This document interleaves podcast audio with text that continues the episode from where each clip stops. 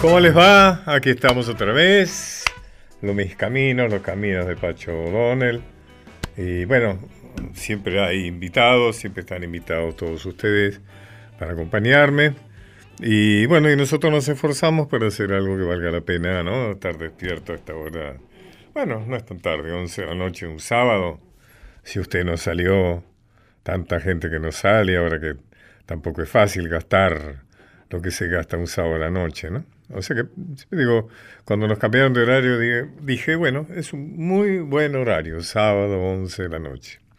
Y vamos a empezar por un récord mundial. Ustedes dirán, bueno, ¿qué pasaba? Ahora el programa es sobre deportes. No, resulta que en esta radio, en Radio Nacional de Argentina, que hasta 1957 se llamaba Radio del Estado, hay un programa que se emite ininterrumpidamente desde el 9 de julio de 1957. ¿Escucharon ustedes?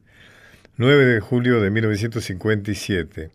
Y es el programa más antiguo del mundo que se sigue transmitiendo en la actualidad. El programa está dedicado a transmitir obras teatrales de todos los géneros, comedia costumbrista, género criollo, grotesco, la sátira, la tragedia, etcétera, etcétera, con la participación de actores y técnicos de primer nivel. Claro, usted ya sabe que estamos hablando de las dos carátulas. Es ese el programa El Récord Mundial. Y vamos a hablar con su actual directora, que lo hace maravillosamente bien, que es Nora Massi. ¿Cómo le va, Nora? Muchísimas gracias, muy bien, Pacho, muy, muy bien. Digamos que Nora Massi es una excelente actriz y además eh, ha demostrado ser también eh, muy capaz de llevar adelante este proyecto que tiene toda una historia, ¿no? Una gran historia, tal cual lo ha señalado usted, desde 1950 hasta el momento, en forma ininterrumpida. Así es. La primera, eh, estamos, estamos, a la par de, de su émulo, el de la BBC de Londres, que en su oportunidad nosotros hemos recibido también un premio muy importante. Bueno, premios han tenido muchos, ¿no? Y mucho, en el último Martín Fierro también, ¿no? Tuvieron premios. El último, no, el anterior. El anterior. Este, esta entrega de Martín Fierro no figuró el rubro cultura, ¿no? Exacto, tiene usted razón. Qué barbaridad, ¿no? La ah, verdad que sí. Este... Además de que sacaron la radio de, de todo la, la, la, el barullo de, de, la entrega de los premios, dejaron solamente lo de la televisión y relegaron la radio a un segundo o tercero o cuarto primer eh, plano. Además no se incluyó el rubro cultura. Sí, sacaron el rubro cultura que tenía muchos años. ¿eh? Claro, bueno, yo tuve el honor de ganar... Cambia, cambian las directivas y cambia todo. Yo tuve el honor de ganar dos veces el, el Martín Fierro con este programa. una vez competimos juntos. Una vez competimos juntos. Lo hemos aplaudido de pie. y ustedes han ganado varias veces, ¿no? Sí, varias veces. Además, el programa también tiene premios internacionales, ¿no? Le fijó uno rápidamente el que acabo de decir, el de la BBC de Londres, que en su momento fue un premio muy importante, y el último internacional que hemos recibido fue el de la Bienal de México, premiado como en en el rubro también cultural de la nueva radio contemporánea, así rezaba. Así rezaba, qué bueno, ¿no? Qué en bien. el 14 lo recibimos. Usted hace 26 años que dirige el programa, si no, si no me equivoco, ¿no? Desde el 90. Por eso, creo que sí cuento. Entré por tres meses y ahí me quedé. Pero además también tengo muy buena historia con el programa porque todos los de mi generación pasaron por las dos carátulas, como usted lo dijo, la antigua radio del Estado, ¿no? Claro. Eh, bueno, bueno, digamos que entre los actores que pasaron por ahí... Bueno, los actores que pasaron por ahí de gran renombre, yo siempre cito a dos que son los emblemáticos, pero por supuesto hay una lista muy grande, ¿no? Yo cito a Alfredo Alcón y a Norma Leandro, y después, bueno, Eva Donge, Carlos Carela, la, lista es muy grande. Alicia Berlaxaga. En ese momento Brandoni. se iniciaban, ¿no? Claro. Eh, cada, cada, eh, eh, no, no nos olvidemos decir cuándo se emite, qué días y qué... Se emite los domingos ahora a las 22.30, que es un excelente horario. ah, sí, yo decía también eso, ¿no? Esos horarios sí, más bien tarde. horario de las 22.30. Son bueno, la gente está en la casa, tranquilo. Claro, y ya se apagó un poco el domingo. Ya, ya pasaron los, los, los tanques de televisión, o sea que la gente... los tanques y, y la pelota. Sí. Se pasó y, todo. Sí, claro. Escúcheme, bueno, y también grandes directores, o sea, cada, eh, cada, cada obra que se transmite tiene su director, digamos, su dirección. No, en este momento no. pero en su momento eh, tenía un, digamos, digamos un director general que era el hijo de Alberto Bacareza, no sé si usted lo recordará. Alberto Bacareza seguro que sí, pero el hijo eh, estaba al frente en ese momento del radioteatro, así era se lo llamaba, ¿no? Ahora nosotros lo llamamos teatro en radio, al revés, que, que, incluso es un rubro que se instauró hace poco aquí Discúlpeme, Nora, pero de, de, todas maneras hay una dirección en cada... En cada... no, ahora no, este, yo eh, hago la producción y dirijo. Por eso lo dirige usted, Nora. Sí, ah, pero en su momento eh, pasaron, eh, había una cabeza, digamos, un centro...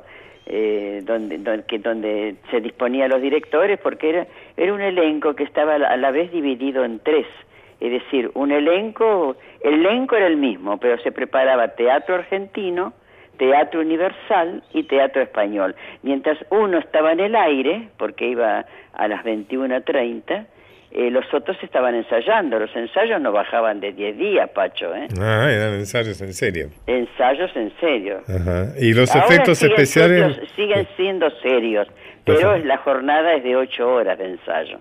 ¿Los famosos efectos especiales del radioteatro? Bueno, los, efectos especiales maravillosos. Es algo este, que a mí me apasiona, efectos especiales y música. Eh, yo estuve estudiando las los dos rubros y es apasionante. ¿no? ¿Y quién hace los efectos especiales? Bueno, los efectos especiales ahora están digitalizados. Hay que prepararlos, es decir, eh, supongo un ambiente de campo, suponga usted, ¿no? En la mañana no son los mismos habitantes.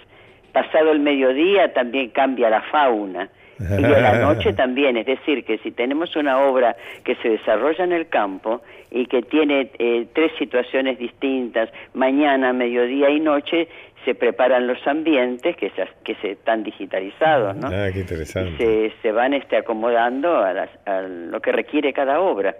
Si lo alguien... bueno del programa, Pacho, es que podemos abordar los grandes títulos de la dramaturgia nacional, nacional y universal eh, sin pensar en la cantidad de personajes y en los gastos de producción que sería imposible afrontarlos hoy en un teatro, ¿no? Absolutamente. Eh, ¿Qué, ¿Qué es lo que van a transmitir el mañana, domingo? El domingo tenemos una pieza Marco Severi, que protagonizada por Brandoni. Ajá. Por Luis Brandoni. Nosotros tenemos, eh, eh, este, grabamos tres lunes en la semana, ¿no? En el mes. Y un lunes, por supuesto, tenemos que repetir piezas que ya están grabadas, porque la de, la de Brandoni ya está grabada, por supuesto, hizo una repetición. Pero bueno, y a veces, a veces en el Facebook se, algún que otro oyente, sobre todo los de la web, ¿eh? los de internet, dicen, no, esa obra ya la pasaron, le dan fecha y horario que la pasaron, ¿no? Pero bueno, nosotros siempre aclaramos que por razones de operativas se graba tres lunes y generalmente hay que cubrir cinco o cuatro domingos de emisión. Eh, los actores cobran, digamos, ¿no? Como, Los actores, sí, por supuesto. De acuerdo Siempre han cobrado. De acuerdo a, a, la Asociación de Actores, digamos. Sí. sí, no, no, no, siempre han cobrado, además los depósitos la radio los transfiere a la Asociación Argentina de Actores. Como también se cobran los aranceles de los autores, que se transfieren, por supuesto, una vez por mes acá a Argentores. Argentores. Nora, bueno, entonces invitamos a, a la audiencia a que lo siga el domingo a las diez y media de la noche. Todos los domingos estamos a las diez y media de la noche. Sabiendo que van a escuchar grandes obras y grandes obras, grandes y por, grande, por grandes actores y actrices. Siempre tenemos una figura invitada y a veces eh, trabaja solo el equipo de actores y tenemos excelentes técnicos, sobre todo nuestro eh, director de arte que es Javier Chiavone, nuestros locutores Marita Reale, Leonardo Lieberman y una, un plantel de primerísimos actores que aman el programa y aman la radio. Nora, gracias. no, muchísimas gracias, Pacho. Que tenga usted mucha suerte y buen fin de año si no lo veo. Gracias. Gracias.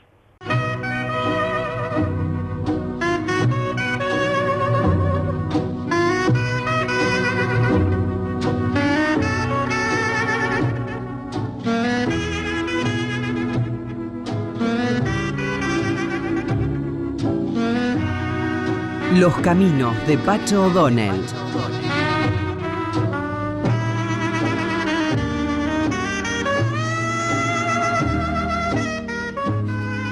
Medianoche en París. Esa es la una de las bandas eh, musical de Medianoche en París. Película de Woody Allen, ¿no es cierto? Un muy valorado eh, director norteamericano. En mi criterio, y bueno, puedo discutir con quien quiera, bastante sobrevalorado como director. Pienso que él ha ganado el prestigio de lo que podríamos llamar algo así como el director inteligente norteamericano. O podríamos decir de otra manera, el director europeo de los Estados Unidos. Inclusive él muchas veces ahonda esto diciendo que él en realidad es un director francés, eh, pero que nació en Estados Unidos. Em, es muy irregular en su, en su profusa filmografía, ha filmado mucho, ha escrito muchos guiones, eh, realmente es un hiperactivo. Y dentro de la gran cantidad de películas, algunas a mi criterio sobresalen. A mí me gustó mucho Annie Hall, que algunos consideran la mejor comedia de la historia del cine. Bueno, siempre las mejores comedias siempre son norteamericanas, ¿no? La mejor película del cine supuestamente es la de Orson Welles, ¿se acuerdan? Ahora resulta que la mejor comedia es la de Woody Allen. Bueno, también me gustó bastante Manhattan, Ana y sus hermanas. El Match Point, sí, bastante. Selig me pareció muy interesante. Pero hay otras Midnight en París, ¿no es cierto? Que es la que estamos escuchando, la banda musical. Pero lo que me parece eh, súper interesante de, de, Woody Allen es su, ingenio. Sea cierto o adjudicado, pero digamos, también se ha ganado la fama de ser muy ingenioso. Eh, en ese sentido, hay algo de, de Groucho Marx también en esa cosa, ¿no? ¿Se acuerdan? Aquí también he leído algunas frases muy, muy brillantes, muy ingeniosas de Groucho Marx. Entonces hoy vamos a recordar al Woody Allen ingenioso, menos al Woody Allen de cine. ¿Por qué digo recordar? Bueno, porque la semana que viene estamos en el nacimiento de Woody Allen el 1 de diciembre de 1935. Es decir, que Woody Allen tiene ya 81 años, ¿no es cierto? Por ejemplo, dice, me interesa el futuro porque es el sitio donde voy a pasar el resto de mi vida. El sexo sin amor es una experiencia vacía, pero como experiencia vacía es una de las mejores. Solo existen dos cosas importantes en la vida. La primera es el sexo. Y la segunda, no me acuerdo. La vocación del político de carrera es hacer de cada solución un problema. El sexo es lo más divertido que se puede hacer sin reír. En realidad, prefiero la ciencia a la religión. Si me van a escoger un día de verano entre Dios y el aire acondicionado me quedo con el aire. El dinero no da la felicidad, pero procura una sensación tan parecida que necesito un especialista muy avanzado para verificar la diferencia.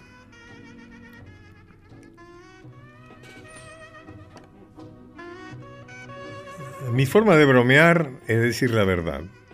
Es la broma más divertida. El sexo solo es sucio si se hace bien.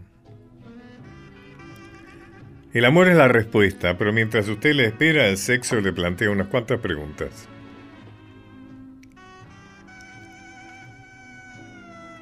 Para, para vos soy ateo, para Dios la oposición.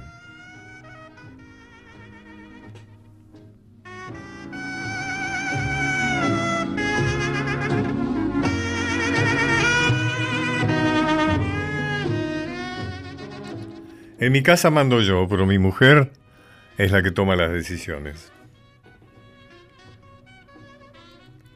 Existe el infierno, existe Dios. Resucitaremos después de la muerte. Ah, no nos olvidemos lo más importante. ¿Habrá mujeres allí? Tomé un curso de lectura rápido y fui capaz de leerme La guerra y la paz en 20 minutos. Recordemos, La guerra y la paz es un enorme libro, un libraco, de dos tomos, tres tomos, y que trata justamente sobre las contingencias de Rusia. Entonces hice, tomé un curso de lectura rápido y fui capaz de leerme La guerra y la paz en 20 minutos. Creo que decía algo de Rusia.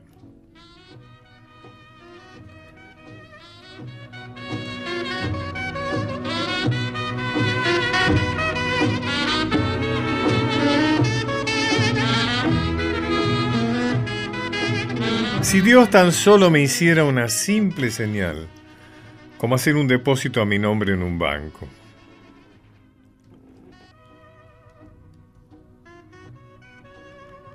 No le temo a la muerte, solo que no me gustaría allí cuando suceda. Esa es una frase antológica. No le temo a la muerte, solo que no me gustaría estar allí cuando suceda. Mis padres por fin se dan cuenta de que he sido secuestrado y se ponen en acción. Alquilan mi habitación. Prefiero que me incineren a que me sepulten, y ambas cosas a pasar un fin de semana con mi mujer.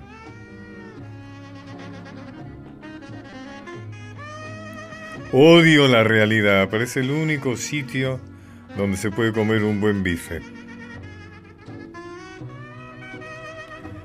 No quiero alcanzar la inmortalidad mediante mi trabajo, sino simplemente no muriendo.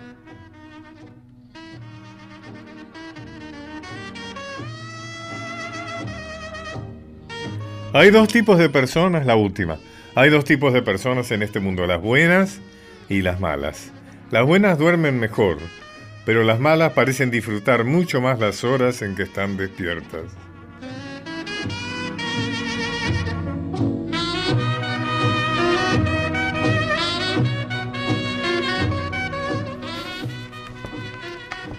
Y ahora dejamos a... ¿Les gustó no, las frases?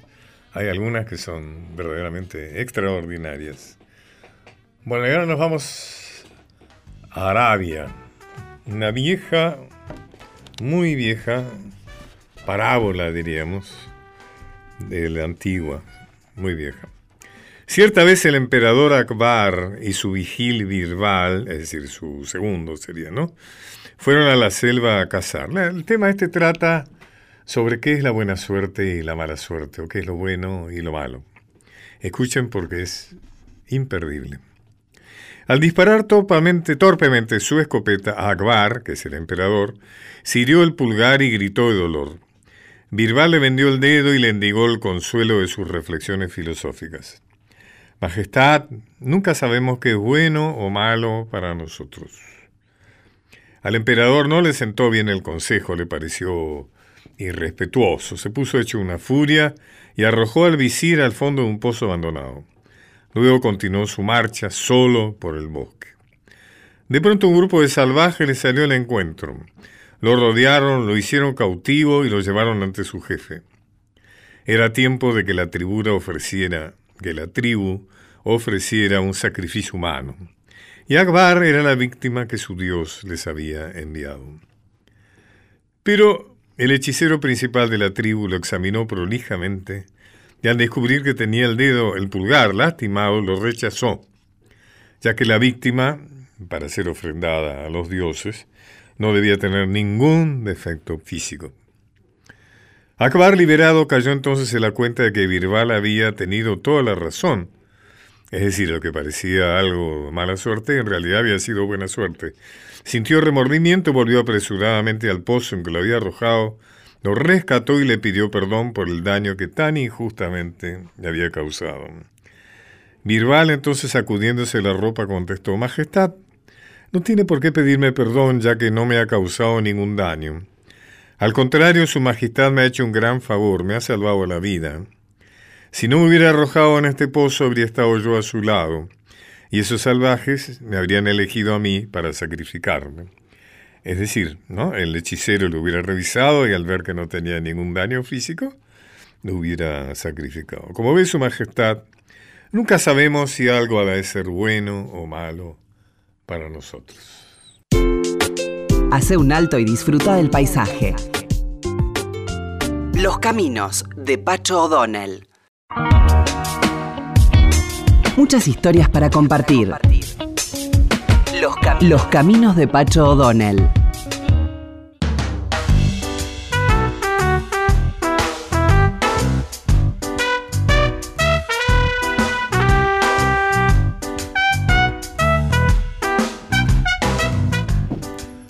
Estoy aquí con una persona que yo aprecio mucho como persona y también como artista que es Jorge Zuligoy. ¿Cómo estás, Jorge? Buenas, buenas noches. gracias por venir. ¿eh? Bueno, a vos, muchas gracias. La verdad que es un eh, placer, un enorme honor estar con vos, porque por todo lo que representás, representás, pero además porque siento que tu amistad a mí me, hace mejor persona. Entonces, bueno, muchas gracias. Este, me ayuda mucho estar cerca. Te he seguido, hemos hecho algunas cosas juntos, menos seguramente de la que me hubiera gustado, pero te sigo atentamente tu tu trayectoria, ¿no? Sos un verdadero artista popular, ¿no? Es decir, algunos que se llaman artistas populares, digamos, tienen muy poco contacto, ¿no? Con, el pueblo. Vos sos una persona que recorre de, todo el país, en los festivales grandes, pero en los chicos también. Mira, este fin de semana, como no vamos a un festival muy grande que nos contrataron y después no sé por qué nos bajaron, regalé tres serenatas. Así que este fin de semana vamos a casas de familia a cantarle a 3, 4, 5 personas lo que estén en la casa. bueno. Porque por eso que decías recién, yo creo que cuando uno se aleja mucho del pueblo, empieza a perder también noción del mensaje que tiene que dejarle al pueblo. Y había una, una canción maravillosa de Rodolfo Regúnaga que dice, yo soy uno de ellos que se hizo cantor. Y ahí está el detalle. Algunos olvidan eso y toman el escenario como una forma de alejarse del pueblo, ¿no? Yo sé que algunos eh, opinan, nada menos que mm, Roberto Fontana Rosa, ¿no? que dijo de vos, eh, Zuligoy es un artista que dice lo que somos, aunque a veces no nos guste vernos, un juglar de nuestros tiempos. Sí, él me decía que yo era un orejano, después terminé grabando el tema ese en el último disco. Eh, Roberto, eh, bueno, vos también me regalabas una frase que a mí me, me queda grande, pero hermoso prólogo para un disco. Antonio también ha sido muy generoso conmigo. Antonio Tarragorros tuvo que ver con tu principio, me parece. Sí, en realidad Antonio tuvo que ver con el principio de todos nosotros. Vos recorres cualquier cosa de la vida de Antonio. Sí, pero además generoso en el, en el dar personal, pero además es generoso en el dar de ese sin saber a quién. Porque vos analizás y cualquier cosa que quieras hacer. ¿Querés hacer chamamé con guitarra? Antonio ya lo hizo. ¿Querés hacer con cuarteto? Ya lo hizo. Con sinfónica? Ya lo hizo. Con banda pueblera? Ya hizo. Vos has trabajado mucho, ¿no? La música. Sí, canto, canto sí, especialmente el chamamé. Y ahí en ese, en ese ámbito lo de Antonio ha sido meritorio porque además él fue a pescar fuera de la pecera. Y ese es el camino más importante que me marcó. bastante, ¿no? Sí, sí. Los puros, digamos, entre comillas, ¿no? Sí, Ojalá fueran puros. los, puros. los puros de corazón entienden todo y aman todo, especialmente a los audaces. La semana pasada fue la recordación de esa epopeya extraordinaria que fue la Vuelta Obligado. Que yo siempre digo que en realidad se debería llamar la Guerra del Paraná. Tal cual. Porque la Vuelta Obligado fue el primer combate de varios ¿no? combates que se libraron a lo largo del Paraná cuando invadió la Armada Anglo-Francesa, que fue rechazada con enorme heroísmo. ¿no? Mm. Y vos la cantás, y la cantás muy especialmente bien. Gracias. Bueno, hicimos una versión de esto con un, músico que se llama Rally Berrio Nuevo una vez. La grabamos, la grabamos especialmente para un... Después te voy a acercar la versión. Eh, la grabamos especialmente con un proyecto que hizo una antología de Malvinas, que hizo la ah. Universidad de Lanús, muy linda. Ah, que vos participaste activamente en eso. Y canté ahí con, con Rally. Y me gusta, si querés la cantamos, pero me gusta recordar una cosa que hacía don Alberto Merlo, que fue uno de los que la Alberto Merlo es la que casi la, que cantó por primera vez. Sí, casi, como el autor. Un gran, este, un gran eh, folclorista pampeano, ¿no? Sí, es un, nombre que representa mucho la, provincia de Buenos Aires, pero desde un lugar además no siempre de este del jinete, de la pelea, de, esa cosa casi milica que tenemos nosotros cuando se habla de la patria, ¡viva la patria! gritan así, y, yo no lo pienso a mis héroes así, lo pienso al contrario, pienso con fervor, pero desde el amor, ¿no es cierto? no una cosa rígida. y decía los hermanos sean unidos porque esa es la ley primera. Tengan unión verdadera en cualquier tiempo que sea, porque si entre hermanos pelean, los devoran los de afuera.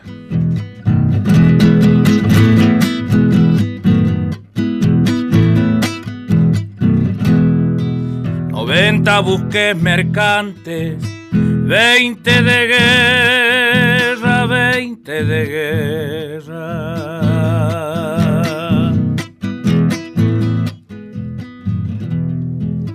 Vienen pechando arriba las aguas nuestras, las aguas nuestras. Veinte de guerra vienen con sus banderas, con sus banderas.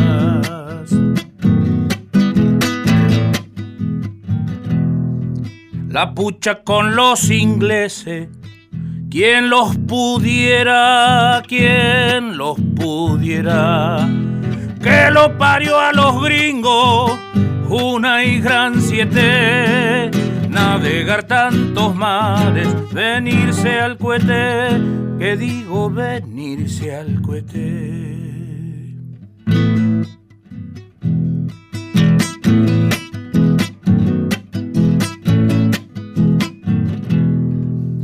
Ver vos Pascual Echagüe, gobernadores, gobernadores.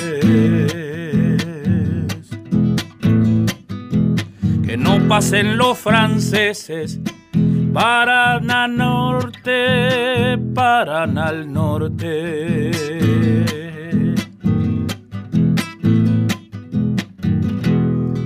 Angostura del quebracho, de aquí no pasan, de aquí no pasan.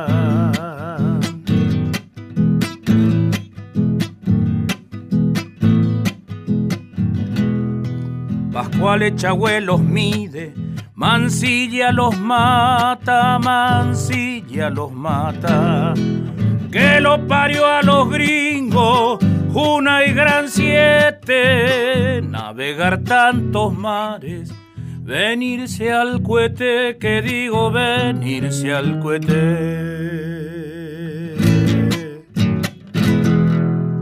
Muy bien, muy bueno.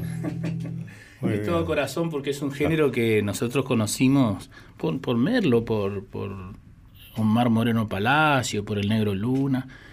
Y son músicas, la vez pasada me invitaron a un encuentro de San Martinianos y hablaban de, de las, de las características de la música de la época de San Martín.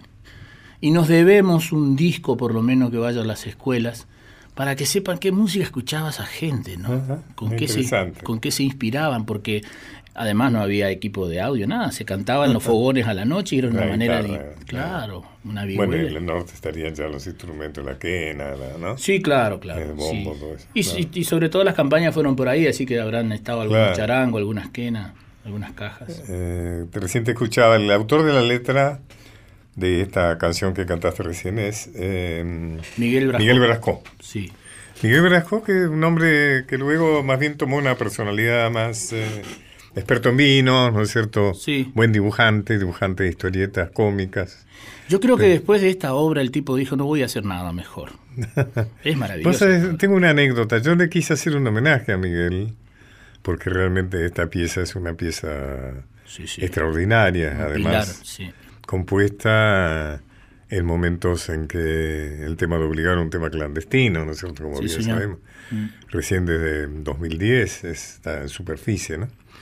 Em, y justo lo, se lo invité para celebrar mi cumpleaños en la Biblioteca Nacional que va a ser el 28 de octubre y el 27 muere Kirchner. Así ah. que quedó trunco y después este no no así que murió sin que hubiera tenido el, homenaje, que realmente se merecía. ¿no? Bueno, él creo que en la obra esta eh, hay, poca costumbre en los medios de mencionar a los autores. Autores. Acá me pasa también, por suerte mi productora es muy prolija en eso. Pero en general, o si no se dice una canción de Mercedes Sosa. No, no. O de Soledad. Sosa la canta. Ahora el autor es otro, claro. Y es muy importante porque el, alguien hizo la música, dicen ahí en Sadaik, dicen eso. Alguien hizo la música, alguien hizo la letra. Y el único reconocimiento que verdaderamente uno tiene es que el pueblo sepa que es de uno la canción. Sí, sí, sí. Porque además es también una manera de comunicarse ¿no? con eso. Y yo creo en eso, yo creo que uno de los problemas más graves que tienen todos los gobiernos de todo el mundo es la falta de comunicación con su pueblo. Y nosotros los artistas podríamos ser maravillosos comunicadores de eso si eligieran a quién decir, ¿no? Bueno, los artistas de lo nacional y popular, ¿no? Tal cual, sí, sí, sí, esos. Pero ayer fue un congreso, una institución importante, gente importante. Y todo el tiempo mientras era el break, o sea, mientras eran los dos descansos o los intervalos entre las conferencias, tocaba música norteamericana. Entonces pensé, ¿por qué? Además la música norteamericana es realmente muy pobre en términos de tocar esta música tan poco valiosa, ¿por qué no se toca música nuestra? ¿no? ¿Cuál es? Sí, además hay un tema que creen que nosotros somos eh, o muy narcisistas o somos cerrados o en realidad nosotros lo que preservamos es porque somos amplios, pero nadie rompe su casa para que, por si el vecino viene, no le guste, por ejemplo. Primero tenés tu casa bien y bueno, y tu vecino tiene que soportar que tu casa es esa. Y, a ninguno de nosotros nos permiten, por ejemplo, yo si quiero ir a Estados Unidos a tocar, eh, anoche hablaban en unos periodistas de eso, ¿no? Dicen, viene cualquier artista del extranjero y está libre de impuestos. Y yo voy a Estados Unidos... No, tengo que hacer un depósito. Y en México ni te cuento. claro, claro. Ganaste el premio consagración en Coquín. ¿no? Conjunto al Chango Spasiuk, como un dúo. gran artista. Sí, estuvimos juntos eh, nueve años. ¿Nueve años juntos? Sí, vinimos como un dúo de misiones. ¿Ah, sí? Y después yo sentí ya que no estábamos haciendo lo que teníamos que hacer. Sentí que nos estábamos, ya habíamos armado casi una banda de rock, diríamos, ¿no? Era una cosa que no tenía matices y eso. Y bueno, me fui y empecé de cero y, uno de los que me apoyó muchísimo en eso fue Antonio y don Luis Landricina. ah, don Luis Landricina. Yo estaba por medio de dejar la música y, me, apoyaron mucho y, y bueno, quiero escucharte en otra canción. Bueno, hay un gran compositor, este, más que nada escritor, es la única canción que yo le conozco, pero este, un hombre muy respetado al que a vos además mimaste mucho antes de que se muriera con tus gestos. Nos juntábamos en un grupo de personas a veces ahí en CGT para trabajar algunos temas y Fermín ha sido, Fermín Chávez ha sido un hombre que, que se fue de la vida con el reconocimiento de muchos claro, Fermín Chávez, así también que me, que me siento parte de la corriente revisionista de la historia, Fermín ha sido una de las grandes figuras ¿no? de esa corriente. Y, él te apreciaba y te quería mucho por eso que tenés vos de ir a todos lados. Que yo veo que ahí viste como vedettes en todos también estas cosas. No sé por qué preservan tanto la imagen si la única forma de preservarla es mostrarla, ¿no? Este, y eso es hermoso estar cerca, ¿no? Bueno, cantame, ¿qué es una chacarera? ¿Qué es una, es una, es una chacarera. Es una, chacarera, perdón. Que se llama la chacarera del clavel. El clavel. Y tiene una palabra que la busqué porque también nuestro pueblo tiene que saber de qué se trata. Dice aguaitando, que en catalán quiere decir vigilando, este, ahí estando eh, vigilante, ah. como vigía. Porque dice, en la vuelta de obligado están aguaitando guerra. Están vigilando la guerra. esperando, claro. están esperando. Hablando de la vuelta de obligado, la canción que cantaste recién, la de Brasco. sí. Habla de Chahue. Sí. prácticamente no participó en la vuelta obligada, ¿no? Pero es una libertad que se toma sí. Eh, pero está bien. Eh, Chávez fue un personaje muy importante en la época de la Confederación, un hombre que le fue muy leal a Ross. Capaz que era la única forma de nombrarlo, ¿no? Porque me lo metió en la historia. sí, sí, por eso no está mal. No es verídico, digamos, su participación, pero eh, se merece estar. Claro. Bueno, esta chacarerita es bien sencilla.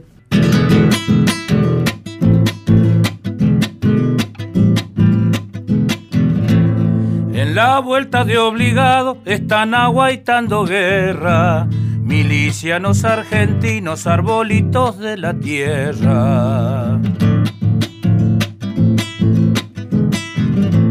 Once buques extranjeros vadeando el río se meten, linda bandada de teros para bajarle el copete.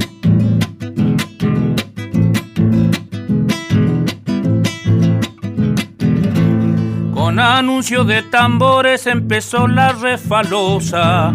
Ojos azules miraban las cadenas trabajosas, chacarera del clavel metiéndose por las venas, gaucho ladino ese rosa ponerle al río cadenas.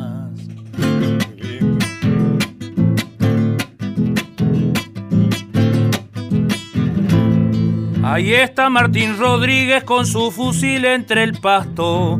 Para matar tantos gringos las balas no dan abasto.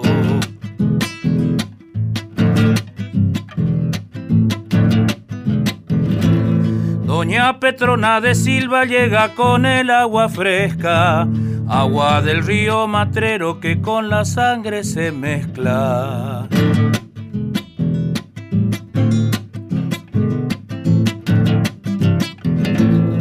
Tiene el pulso de Facundo ese teniente Quiroga, que metiendo bocha gruesa por decena los ahoga.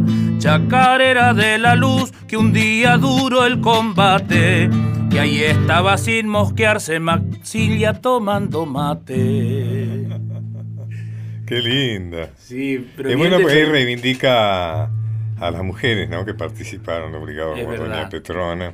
Es verdad, Petrona. Y, y también habla de Quiroga, ¿no es cierto? Que Sí, sí. Quiroga fue uno de los gauchos a caballo, gauchos montados, ¿no? que Que- seguían a los barcos y no los, no los dejaban desembarcar. Fue como una especie de sitio de hambre, eso fue interesante porque Mm. quitaron todos los animales, los sembradíos que estaban a orillas del Paraná y además los, no los dejaban bajar, o sea, cuando bajaban los embestían, o sea que fue curiosamente una, Una estrategia una escuadra que entre todas las originalidades Mm. que de extraordinariamente creativas y corajudas eh, fue la de un sitio, ¿no? un sitio como sitio de tierra, pero una escuadra que navegaba eh, por el río, igual que la creación de los eh, cañones volantes, ¿no es cierto? De la, Yo leía eso, ataban los cañones a, a la grupa de las mulas y seguían disparando. ¿no? leía un poco de eso en el día justamente de la soberanía, leía eso y pensaba, qué diferente hubiera sido lo de Malvinas si hubieran tenido ese carácter de, humildad, este, los que los dirigían, de sumarse todo así como hicieron, ¿no? Que cuenta acá, por ahí más graciosamente Fermín, pero eso de ceder, ¿no? De humildemente de, de, de estar a la altura de las circunstancias, ¿no? Por el bien de la patria, cuando la patria es el bien mayor, ¿no? Bajarse del caballo, como quien dice, ¿no? Si hubiera pasado eso, ¿no? Que hubo Sí, tantas sí, cosas clarísimo. internas, ¿no? Y después faltó grandeza, ¿no? Yo me acuerdo cuando estaba Menéndez, ¿te acordás? Sí, Benjamín Menéndez, creo que era. Sí. No sé, me, me confundo de Menéndez. también Mario estaba. Benjamín Menéndez, Que era el que estaba de jefe de, de la, el gobernador. de las fuerzas, el gobernador Malvinas. Es un lugar maravilloso para pasar a la historia, ¿no es cierto? La pudo hacer bien. la pudo hacer para la historia, ¿no? Habrá envejecido como un viejo sí. común cobrando su jubilación. La historia la tenía ahí, ¿no? Es como que hubiera tomado una actitud digna, ¿no es cierto? Sí, yo- Heroica. es verdad. En esas cosas pienso a Se veces. rindió oscuramente, ¿no es cierto? Sin, sin ninguna... Bueno, no era un gobierno que tuviera personas dignas, ¿no? porque- Es verdad. Bueno, en- la verdad que no fue una muerte tan tranquila la que tuvo, porque estuvo acorralado por juicios los últimos 10 años, este, debido a su participación en el proceso militar, sobre Sí. todo por los desaparecidos, ¿no? Y le Eso quedó. fue el otro, ese es Menéndez Cordobés. El Sí. Menéndez que fue gobernador de la... Bueno, nos ayudarán los, los que nos escuchan. Pero puede ser que tengan, pero más bien el, el Menéndez que fue gobernador en, la, en las Malvinas, que fue el jefe de la Fuerza de las Malvinas, creo que era otro. Pero no importa. Ninguno de los dos Menéndez era... No, no, claro, está claro. Es de esos dos por lo menos no esperamos nada. bueno. Hay otros Menéndez. ¿no? Hay otros Menéndez. Y bueno, nosotros que como siempre hacemos, este, pensamos en, en- incluso estuvimos hablando con vos para una cosa que se pensaba hacer en, en misiones de, Sí, me contaste. de un no encuentro. Y me dijiste claramente eso, me, me abri- me abrió mucho la cabeza una cosa que me contaste, que si no hubiera estado lo de la vuelta obligado en la zona nuestra, Sí, sería claro. de otro país, ¿no? Claro, Este, sí, se tenía nombre, era República de la Mesopotamia. y se decía que el, el, el gobernador iba a ser José María Paz, Qué bárbaro. porque Paz eh, ayudó, colaboró con la... Estaba en corriente, digamos. Sí, sí. ¿no? colaboró. Jorge Zurigoy, encantado de tu visita. Bueno, yo te agradezco a vos la Y invitación. otro día eh, te, te voy a invitar muy pronto, porque realmente... ¿Querés anunciar alguna presentación tuya? Estamos trabajando, hicimos un disco que te trajimos que se llama Frutos. Ah, gracias. Que grabamos con, con los tres gurises, con los dos gurises, a los tres, me anoto yo también como ¿Tus hijos? Sí, con mis dos hijos. Iñaki que está acá con 22 años y Manuel de 17. ¿Y qué tocan? Él toca el acordeón y e Manuel toca el bajo. Ah, bueno. Y hicimos un trío de chamamé que anda muy bien, por suerte. Le gusta mucho a la gente y grabamos en familia eso. Y cuando conté eso, un amigo me dijo, el fruto no cae lejos del árbol. Y entonces le puse frutos al disco por eso. Me gustó. Oye, bueno, avísame cuando tengan alguna presentación para ir a verlo, que además lo anunciamos acá. Bueno, ¿eh? bueno, genial. La verdad, un placer enorme. Ojalá que terminemos bien el año y por sobre todas las cosas que nos hagamos cargo cada uno de nuestra parte de la historia, que es de lo que hablamos acá, y de estos caminos de los que hablas vos, que cada uno sea parte de su sendero, pero que todos nos conduzcan al mismo lugar la grandeza de la patria, que es lo más importante. Muchas gracias. Un encuentro en el dial. Los caminos de Pacho O'Donnell.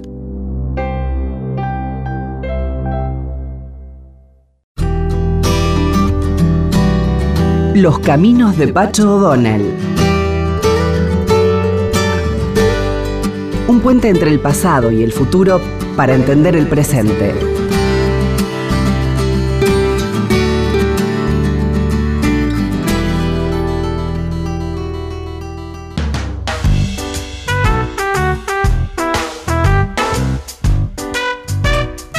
Ah, vayan a ver Operación México, película argentina, eh, sobre un tema muy duro, eh, que ha sido sobre la base de un libro de de Bielsa, ¿no De Rafael Bielsa, sí. De Rafael Bielsa, que es la historia de Tucho. Exacto. Ahora estoy con Ximena Fassi, que es la protagonista femenina de la película. Gracias por la invitación, ¿eh? Muchas gracias. Por favor. Y quiero que le cuentes a los que escuchan qué es eh, Operación, México. Básicamente yo digo que es una historia de amor, que es un thriller político, una película que tiene acción. Un thriller político. Sí, sobre todo creo que es eso. Después obviamente está la historia, porque es una historia real, es la historia de Tucho Valenzuela y Raquel Negro, dos militantes montoneros que son secuestrados en Mar del Plata, llevados a una quinta en Funes, donde ahí Galtieri le propone la Operación México a Tucho que era justo el año del Mundial, entonces lo que quería Galtieri era matar a la cúpula montonera para que no hagan lo que ellos estaban seguros que iban a hacer, que era lío, que era, era, real, estaban con ese plan de hacer como ruido durante el Mundial para que el mundo se entere lo que estaba pasando. Así que le, proponen ir a México con un grupo de, de tareas para matar a Firmenich. Así que ahí Tucho habla con María y ellos hacen un pacto, que por eso se llama Operación México, un pacto de amor, donde ellos hacen un pacto eh, y Tucho dice que lo va a hacer, se va para México, María queda secuestrada, embarazada de mellizos. Queda como rehén. queda como rehén. Como garantía de que va a ser... De que va a ser la operación. De que va a traicionar de acuerdo a lo establecido. Pero Galtieri no tuvo en cuenta eh, el amor que tenían estos dos personajes, ¿no? Estas dos personas. El amor no solo de pareja, sino a sus hijos, a la patria. Eran dos héroes. Eh, Leo siempre dice, el director, Leo Becchini, que, él quiso eternizar esa pareja, eso, porque es como... Son, era, era, los militantes eran así. Y además eh, se jugaba la vida, ¿no La vida, era Ella le insistía a él que, no cumpliera con, con lo que le pedía la, Exacto, le dice, nosotros somos distintos. Sabiendo que, Sí, que entregaban la vida. Que entregaban la vida. Exactamente. Como así fue, ¿no Claro, ahí Tucho se va para México y, y obviamente no traiciona al movimiento, les dice lo, lo, que, lo que lo mandaron a hacer, hacen una conferencia de prensa en México que en el mundo fue muy conocida, acá no, porque obviamente cerraron todo como para que la noticia no llegara. De ahí es que hay un par de países que no vinieron al Mundial, no quisieron venir y empezaron a hablar. Claro, en la conferencia se suponía que él iba a denunciar las atrocidades que cometían los montoneros, digamos, o sea, la, la, la, la resistencia armada la dictadura del proceso. En realidad fue al revés. claro, lo que dice es lo que los militares estaban haciendo, exactamente. Así que ahí es donde se entera acá Galtieri que él hizo eso, y imagínate. Interesante porque el cuento, que lo dirige magníficamente Leonardo Leo, está contado desde los quebrados. O sea, ¿qué son los quebrados? O sea, los hombres que participaron de la, de la lucha guerrillera en contra del gobierno Algunos de ellos fueron apresados, torturados, se les lavó el cerebro, todo lo que quieras, y entonces empezaron a funcionar al revés. Es decir, algunos de ellos colaboraron con, la dictadura, eh, reproducían documentos, pasaban documentos a máquina, o sea, empezaron a funcionar a partir de... Pero muchos de ellos manteniendo sus convicciones, simplemente haciendo cosas les que, quedaba, les, permitían seguir eh, viviendo. Exacto. Eh, la, película está basada en esta quinta de Fune, que voy a decir que es una quinta de quebrados, ¿no es cierto? O sea, de gente que, que em, convive con militares, represores, ¿no es cierto? Entonces, por eso se suponía que Tucho, que era parte de los Claro, y ahí en esa quinta, llevaban a altos rangos de montoneros. Claro, Tucho era uno de los seis mayores del ejército montonero, ¿no? Claro, y los tenían ahí, claro. Sí, que ahora hay como una discusión porque eh, los hijos de Tucho y de María y de Raquel Negro pusieron como en duda eh, cosas de la película, sobre todo lo que pasaba en la quinta, pero la realidad es que en el testimonio de Jaime Drí dice que la quinta fue así. La quinta eh, era como porque ellos dicen, no creo que estaban de vacaciones en la quinta, y no era que estaban de vacaciones, simplemente era que si no... Conviviendo como se podía. Claro, de hecho Jaime Dri cuenta que en un año nuevo Galtieri eh, llegó de civil con champagne y los hizo sentar a todos y brindar por el año nuevo, y era como muy siniestro, ¿no? ¿Y, qué te quedaba? O sea, eres como... ¿Qué, te quedaba por eso? Claro, no te quedaba otra. Quiero que, quiero que nos cuentes dónde se está dando en este momento. Mira, eh, la verdad que nos dieron re lindas salas, estamos en el Village Recoleta, estamos e, en el Abasto, estamos en el Unicenter, en el DOT. Villa, eh, Pilar están, sí. En Pilar, claro, sí, en, en, Nordelta también. Eso es un mérito de Bikini. Sí, sí, la, la peleó, la yo he seguido el proceso y yo tuve la experiencia de una película que se hizo sobre una obra de teatro mía que fue El Encuentro de Guayaquil, que se estrenó mal. Claro. La, la distribución fue muy mal. Una película muy interesante. Muy, sí. Pero que tuvo Que ganó premios, de Sí, sí tuvo una mala distribución. Me acuerdo que Leonardo este, me dijo, yo voy a esperar a que haya mejores condiciones. En estas condiciones yo no estreno. Sí, es que fue Y finalmente lo logró. Vos decías, bueno, de alguna manera muestra cómo eran verdaderamente aquellas... El militante, Aquellos militantes. Te voy a leer algo que escribió Joaquín Areta, miembro de la Juventud Universitaria Peronista de la Facultad de Medicina de la UBA, días antes de ser secuestrado el 29 de junio de 1878. Desde entonces está desaparecido. Quisiera que me recuerden sin llorar ni lamentarme, quisiera que me recuerden por haber hecho caminos, por haber marcado un rumbo, porque emocioné su alma, porque se sintieron queridos, protegidos y ayudados, porque nunca los dejé solos, porque interpreté sus ansias, porque canalicé su amor. Quisiera que me recuerden junto a la risa de los felices, la seguridad de los justos, el sufrimiento de los humildes. Quisiera que me recuerden con piedad por mis errores, con comprensión por mis debilidades, con cariño por mis virtudes. Si no es así, prefiero el olvido, que será el más duro castigo por no cumplir mi deber de hombre. Qué hermoso. era eso, era eso. ¿Sabes qué? Se te llenaron los ojos de lágrimas. sí, sí, porque cuando eh, investigué todo para hacer el personaje y nos juntamos con los hijos de María y Tucho, con Sabrina, que es la nieta recuperada 96. Ella me dio el libro que le daban en Abuelas, que es con las entrevistas a todos los familiares. Ah. Y a mí me quedó grabado cuando leí que la madre de Raquel contaba que un día ella perdió una hermana, Raquel, perdió una hermana en un accidente de auto y estaba muy enojada con la vida y decía, ¿por qué murió mi hermana y no yo, que soy como la rebelde de la familia? Y en un momento le dice la madre, mamá, cuando yo muera, vos no llores, porque voy a, voy a ser la muerta más feliz del cementerio. Y la madre le dice, ¿pero cómo me decís eso? dice, sí, mamá, porque yo voy a morir por lo que creo. Qué interesante. Y es eso, ese es el motor. Enrique Juárez, miembro del gremio de Luz y Fuerza, y dirigente de la JP, Juventud Trabajadora Peronista, secuestrado y desaparecido el 10 de diciembre de 1976. Vamos, patria, a caminar yo te acompaño. Yo bajaré los abismos que me digas, yo beberé tus cálices amargos. Yo me quedaré ciego para que tengas ojos. Yo me quedaré sin voz para que cantes. Yo he de morir para que tú no mueras. Es que eh, es, eso es lo que les pasaba a ellos. Por eso la peli te pone también en ese lugar de decir, ¿yo qué hubiese hecho? En ese, eh, si estaba en el lugar de ellos, ¿no?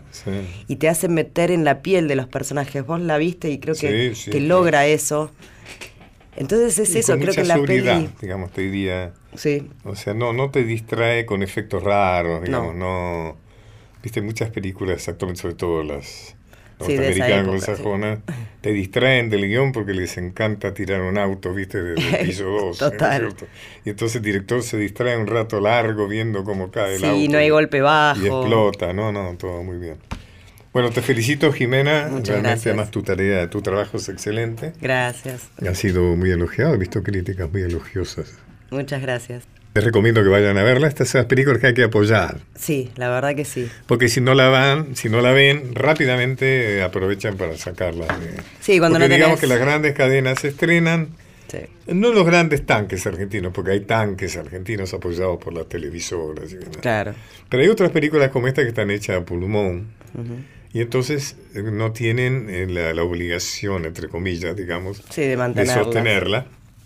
Entonces, en cuanto baja, en cuanto no hay una recaudación, los la aprovechan para, para limpiarla. Seguramente, sí. Así que de alguna manera creo que es importante ir a ver cierto tipo de películas argentinas están menos promocionadas porque no hay dinero para la promoción. Aunque he visto una buena campaña. Es que teníamos poca, como dice Leonardo, había poca plata, había que pegar, había una sola bala y creo que el, eh, esta campaña que hicieron con el Patrio Muerte. El Patrio Muerte, sí. Eh, creo que fue lo que más o menos hizo visible a la película. Que era inquietante. ¿sí? Claro.